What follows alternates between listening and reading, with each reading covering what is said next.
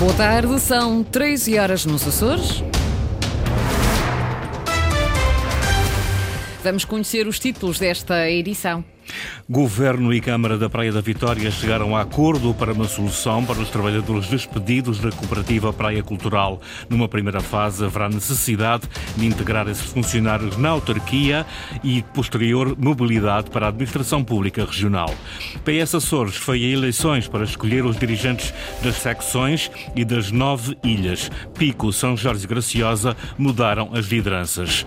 Governo da coligação não se demite, mesmo que haja chumbo do orçamento, garantia dada hoje pelo PSD.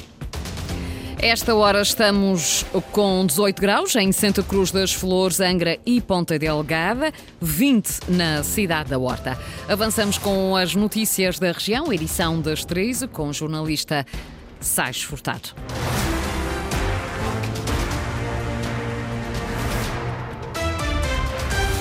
O secretário regional das Finanças reuniu-se hoje com a presidente da Câmara da Praia da Vitória. Foi para encontrar solução para os trabalhadores despedidos da cooperativa Praia Cultural, dando cumprimento à resolução aprovada na Assembleia Regional. Numa primeira fase, haverá necessidade de integrar esses funcionários na autarquia da Praia da Vitória para posterior mobilidade para a administração pública regional para onde houver carência de recursos humanos. Para esta tarde, o STAL, o Sindicato dos Trabalhadores da Administração Local, já marcou uma conferência de imprensa depois de terem reunido com o presidente do governo.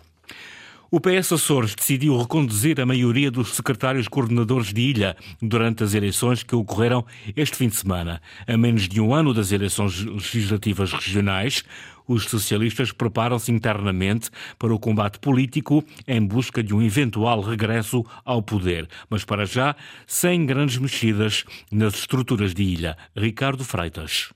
Quase todos os secretariados de ilha do PS Açores reconduziram os elementos que já lideravam antes das eleições internas deste fim de semana. André Rodrigues mantém-se como secretário-coordenador da maior ilha dos Açores, São Miguel, tal como Sérgio Ávila, atual deputado à Assembleia da República, que continua como líder dos socialistas na Ilha Terceira. No Faial, João Petencourt, antigo deputado do PS e ex-diretor regional do Turismo, continua à frente do Secretariado de Ilha, tal como Bárbara Chaves, presidente da Câmara Municipal de Vila do Porto, que continua a liderar a estrutura de Santa Maria. Nas Flores, José Gabriel Eduardo, deputado do PS à Assembleia Regional, mantém-se como secretário-coordenador, tal como o seu colega de bancada, Lobélio Mendonça, na Ilha do Corvo. As únicas caras novas são Ângela Garcia, na Ilha do Pico, que substitui Miguel Costa, antigo deputado socialista, e em São Jorge, o secretariado de ilha passa a ser liderado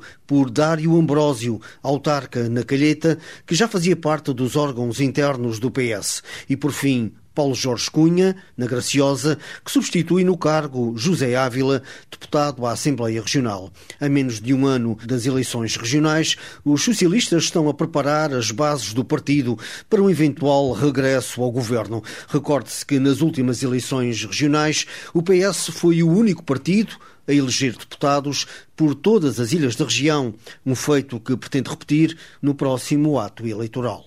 O governo da coligação, liderado pelo PSD nos Açores, não se demite caso o orçamento para 2024 seja chumbado. A garantia foi deixada pela Comissão Política Regional do partido, que reuniu este domingo em Ponta Delgada. Sandra Pimenta. O Plano e Orçamento para 2024 volta a ser de justiça social, responsabilidade, estabilidade e motivação. Esta análise ao documento é da Comissão Política Regional do PSD, que se mostra, por isso, muito confiante na sua aprovação.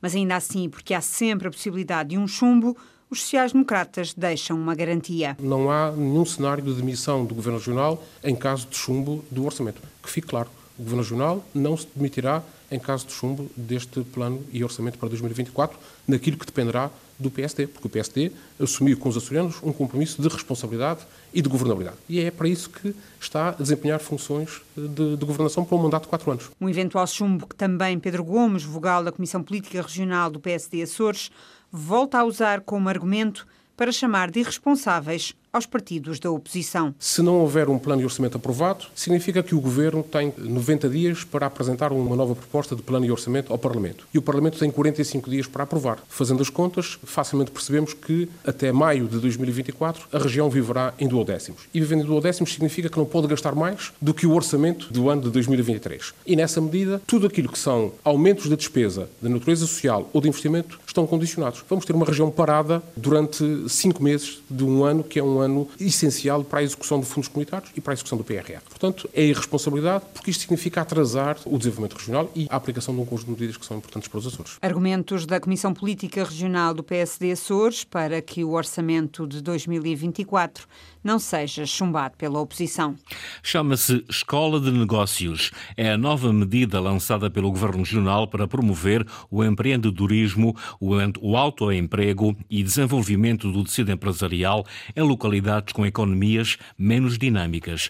Ana Leal Pereira criar o próprio negócio em conselhos com menos oportunidades de emprego e fixar população em zonas mais rurais são objetivos da Escola de Negócios. Da ideia ao projeto e à abertura, a medida prevê apoio técnico e financeiro aos participantes que queiram abrir um negócio, diz a secretária regional da Juventude, Qualificação Profissional e Emprego. Na primeira fase, inclui formação específica. Na segunda fase, o objetivo é elaborar um plano de negócios é assegurado o apoio técnico da entidade formadora. A terceira e última fase é atribuído um apoio financeiro às micro e pequenas empresas que tenham iniciado a sua atividade. Este apoio corresponde a 18 vezes a retribuição mínima mensal garantida. Segundo Maria João Carreiro, este projeto piloto vai arrancar até ao final do ano em São Miguel e na Terceira. A Escola de Negócios irá iniciar-se nos Conselhos de Nordeste em São Miguel e da Praia da Vitória na Ilha Terceira a Escola de Negócios pode contribuir para a fixação de população nos diferentes conselhos da região, com economias menos dinâmicas, integrando uma mesma fórmula empreendedorismo, autoemprego e desenvolvimento do tecido empresarial local. Podem participar na Escola de Negócios desempregados com escolaridade obrigatória ou, no mínimo, no ano, recém-diplomados e estagiários que tenham concluído o estágio há menos de seis meses.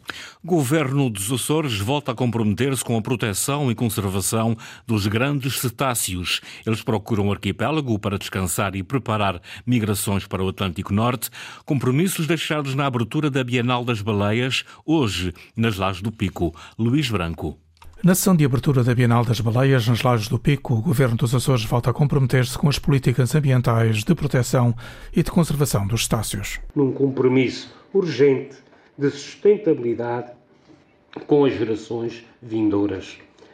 A cartilha da sustentabilidade dos Açores, alinhada com os Objetivos de Desenvolvimento Sustentável da Agenda 2030, é o marco do nosso compromisso com práticas responsáveis em diversos setores da economia regional.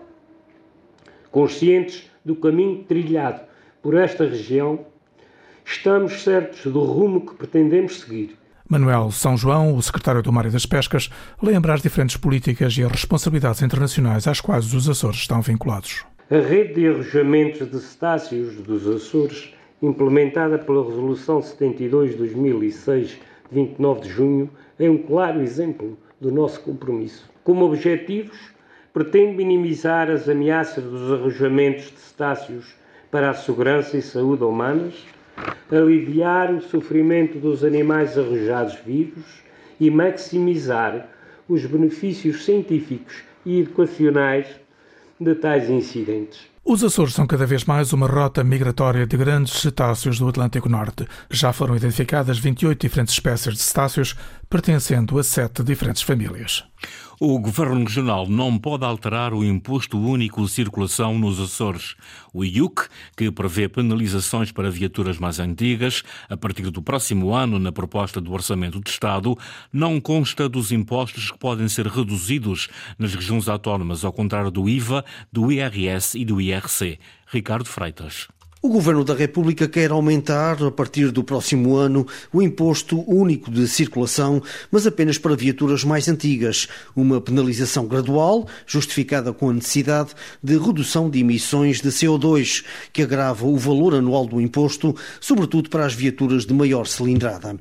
Este agravamento do IUC está a gerar grande contestação em todo o país, tanto por parte dos automobilistas, como também dos estantes de carros usados e até do setor da reparação reparação automóvel. Esta penalização do imposto vai também chegar aos Açores e à Madeira, exatamente com a mesma intensidade. É que o IUC não consta dos impostos que possam ser sujeitos a uma redução nas regiões autónomas. A Lei de Finanças Regionais permite adaptações dos impostos, mas apenas em sede de IVA IRS e IRC, mas ao contrário do que acontece com estes impostos, cuja receita gerada na região fica totalmente na região, o IUC dos Açores não reverte totalmente para o governo regional. A receita do imposto é dividida entre os municípios, onde residem os proprietários dos veículos, pelo Estado e pelo Governo Regional. Mas apenas estes dois últimos vão beneficiar do aumento da receita gerado pelo agravamento do IUC em 2024. As autarquias vão receber exatamente o mesmo que receberam este ano. A campanha prometia 1.500 termoacumuladores gratuitos, mas na Graciosa apenas 209 pessoas quiseram adquirir estes equipamentos elétricos. A adesão à campanha para a aquisição destes equipamentos foi fraca. O presidente da Câmara de Santa Cruz acredita que a abertura de uma nova fase de candidaturas pode aumentar o número de interessados. Como isto é uma situação nova, acredito que se conseguirem abrir uma segunda janela de oportunidade, as pessoas vão voltar a concorrer. Quando são situações inovadoras, as pessoas têm a tendência a desconfiar do resultado delas.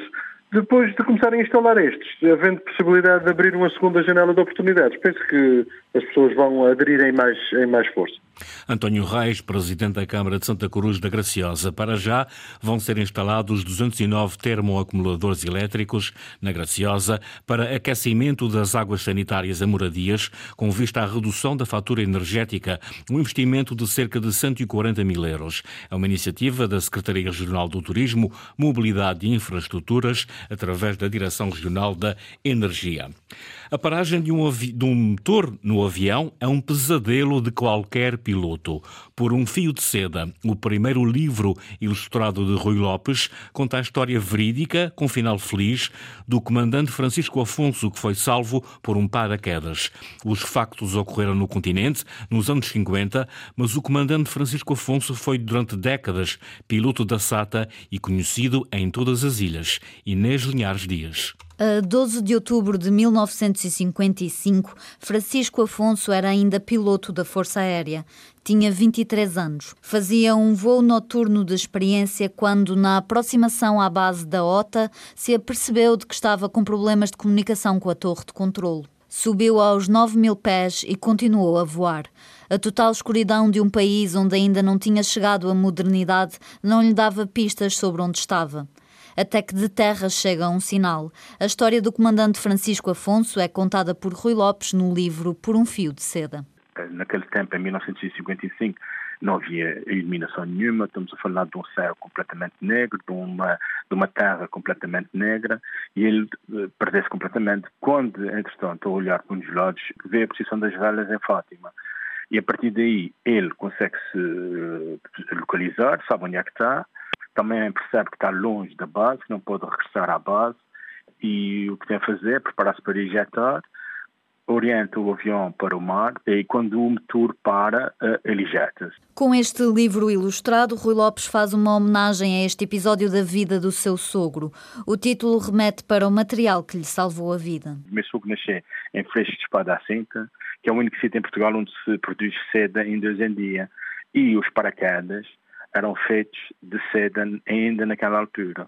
E ele, tudo, e até há um clube, que é o Caterpillar Club, que é, quer dizer, lagarta, tem a ver com, exatamente com isso. Foi criado eh, para homenagear todos os pilotos que se injetavam por uma marca de paraquedas, que eram todos feitos em seda. Francisco Afonso sobreviveu à falha de um motor graças a um paraquedas. A história desse dia é ilustrada por Rui Lopes no livro Por um Fio de Seda. No futebol, o Santa Clara não foi além do empate, uma bola com o Benfica B, um resultado longe do pretendido por Vasco Matos, treinador dos encarnados de Ponta Delgada. Sabíamos que eram, são jogos difíceis, era uma equipa que também tem, tem muito valor individual e é continuamos o nosso trabalho de uma forma equilibrada. Obviamente que hoje não é, não, não, não é, queríamos os, os três pontos, mas não conseguimos, somamos, somamos só um e a luta vai, vai continuar, vai continuar e amanhã já trabalho. Continuamos o nosso trabalho e olhamos para o jogo e perceber que temos que melhorar alguns aspectos e estamos conscientes disso e é isso que vamos fazer. Com oito jornadas já concluídas, os açorianos ocupam agora o terceiro lugar da Segunda Liga. Mais um sismo sentido em São Jorge, registado hoje pelo Civisa, o Centro de Informação Sismovolcânica dos Açores, pelas 10h57. Teve magnitude de 2.5 na escala de Richter, com epicentro em terra, a 1 km a oeste da Beira. Foi sentido com intensidade máxima 4 na escala de Mercalli modificada, nas freguesias de Velas e Rosais desde 19 de março de 2022 que decorre uma crise sismovolcânica na Ilha de São Jorge. Neste momento está em nível de alerta V2. Foram as notícias da região, edição das 13 horas com o jornalista Sais Furtar. Notícias em permanência em acos.rtp.pt e também no Facebook da Antena 1 Açores.